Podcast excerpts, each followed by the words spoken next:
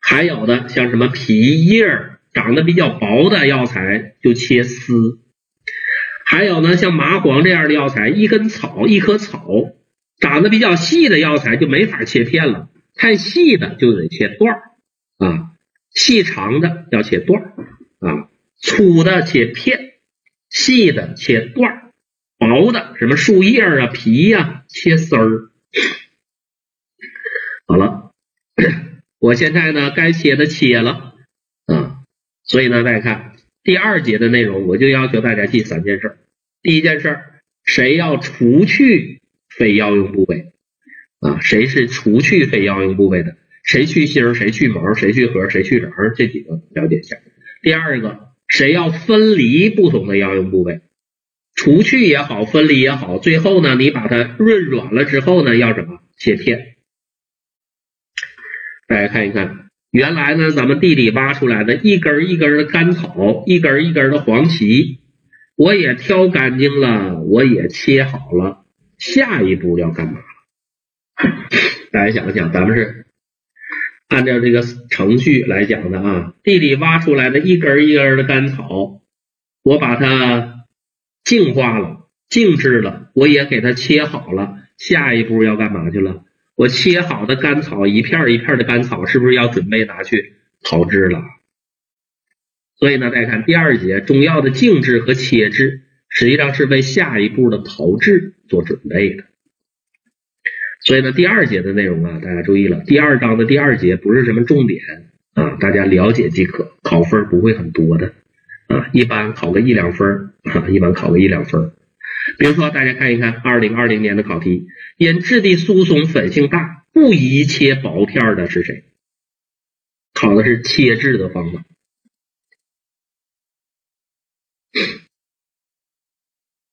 不宜切薄片的，甘草呗，槟榔、白芍、三棱、乌药、当归，这都是切薄片的。而那个酱香要切极薄片。啊，甘草太疏松了，切薄就碎了，切薄了就碎了，所以呢不宜切薄片，它得切厚片。好了，正如刚才我们所说的，第二章的第一节，咱知道了中药哪儿产的？啥时候采？然后采完了咋加工？啊，加工好的这个一根一根的甘草，我拿过来，再经过静置切制，是不是就变成一片一片的甘草？变成一片一片的甘草就能直接给患者用了，也不行。我们中药还得经过炮制之后再给患者用。所以呢，大家注意了，第二章的重点在哪儿呢？在这儿呢，大头在后边，第三节才是我们第二章的重点。大家想一想，中药是不是得经过炮制之后再给患者用，效果会更好啊？这个内容咱们第一章是不是讨论过？中药是不是？中药为啥要炮制啊？有的降低毒性，有的增强疗效，是不是？而且呢，中药用啥来炮制啊？是不是得用什么酒啊、醋啊、麦麸啊、土啊来炮制啊？那么问题又来了，大家想一想，我们知道了中药是需要炮制之后再给患者用的，但是不同的中药是不是用不同的方法来炮制的？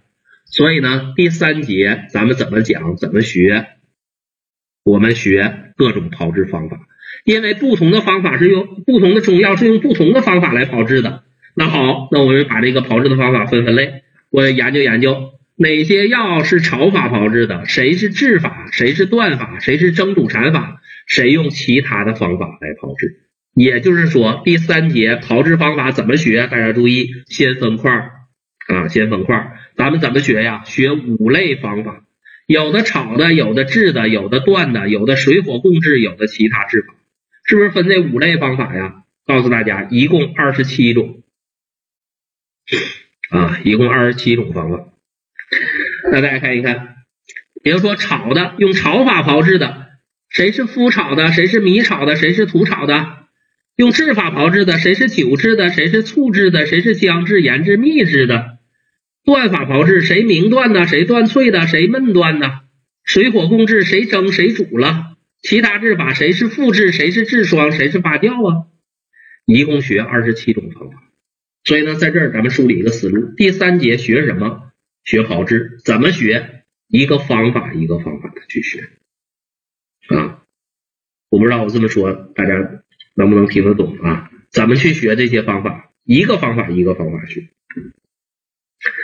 好了，把这些方法分五类，一个方法一个方法去学。比如说学麸炒、学米炒、学土炒。那好，那问题又来了，那每个方法我学啥呀？啊，第三节学炮制，炮制咋学？一个方法一个方法的学啊。那每个方法学什么呢？告诉大家两件事。我举个例子，比如说麸炒，麸炒是一种炮制方法吧？你得学两件事。第一件事，你得知道麸炒的药是谁；第二件事，你还得知道夫炒完了之后的这个药有啥用。也就是说，你得知道谁是夫炒的，那张嘴就来啊！苍术指窍是夫炒的，那苍术指窍夫炒了之后有啥用呢？能缓和燥气。再比如说山药白术土炒的，那山药白术土炒了完了有啥用呢？能止泻。我说明白吧？第三节学什么？学炮制方法。每个方法学什么？两件事。用这个方法炮制的药是啥？第二件事，炮制完了，这个方法有啥作用？每种炮制方法有啥作用？所以呢，在这儿呢，我先给大家开个头，也是给大家留个小作业，为我们下节课预习一下。我把用每种方法炮制的药都给你放表格里了，不需要你自己去整理，大家可以自己编编口诀。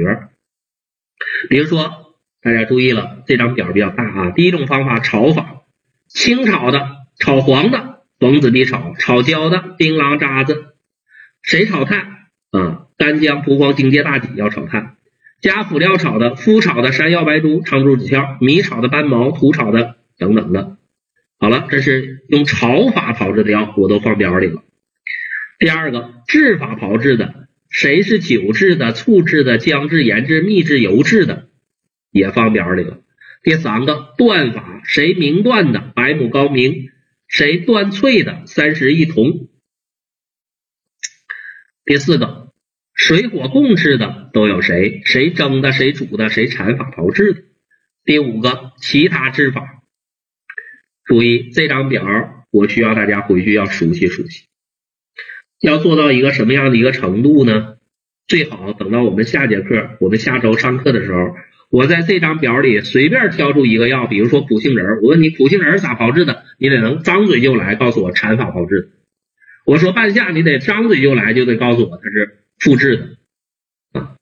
我不知道我这么说大家能不能听得懂？好吧，我一说马钱子，你得马上告诉我那是啥沙炒的。好了，大家看啊，通过这张表呢，实际上我是给大家解决第一个问题，用每一种方法炮制的药是谁？你先要预习预习，等到下节课，我重重点给大家来介绍每种方法有啥用啊？每个炮制方法它起到了什么作用？比如说下节课我会告诉你，麸炒啊，既可以缓和药物的燥性啊，可以缓和药物的燥性，同时呢又能增强补脾的作用；土炒能起到止泻的作用；沙炒能够降毒去毛变脆。啊，再比如说酒制，有的药拿来酒制是为了引药上行，有的药拿来酒制是为了补血通络。醋制，有的药拿来醋制是为了引药入肝，增强散瘀啊，还有的药呢是为了借着醋增强散瘀止痛。我说明了吧？所以呢，大家看一看啊，大家先整理一个思路啊。第三啊，第三节学什么？学炮制方法，学二十七种炮制方法。每个炮制方法学完了，你一定要总结出两件事来：用这个方法炮制的药是谁？炮制完了有啥用？第三节分值十分以上啊！大家注意了啊！我们第二章一共考十五分，第一节和第二节加一起考五分，第三节考十分。所以呢，第三节比重是最大的，好吗？幺五零零七同学，第三节比重是最大的，好吧？时间关系呢，我不啰嗦了啊，时间关系我不啰嗦了。回去之后呢，大家要复习复习，也要预习预习。啊，上节课上课的时候，你得能告诉我这张表里我随便挑一个药，你得能告诉我它是咋炮制的，这是要考的啊，这是要考的。好吧，同学们，好了，非常感谢大家啊，时间关系呢，我们就不再继续了，我们下节课啊，下节课给大家来讲具体的每种炮制方法。好了，各位同学，我们下课，大家晚安，下节课再见。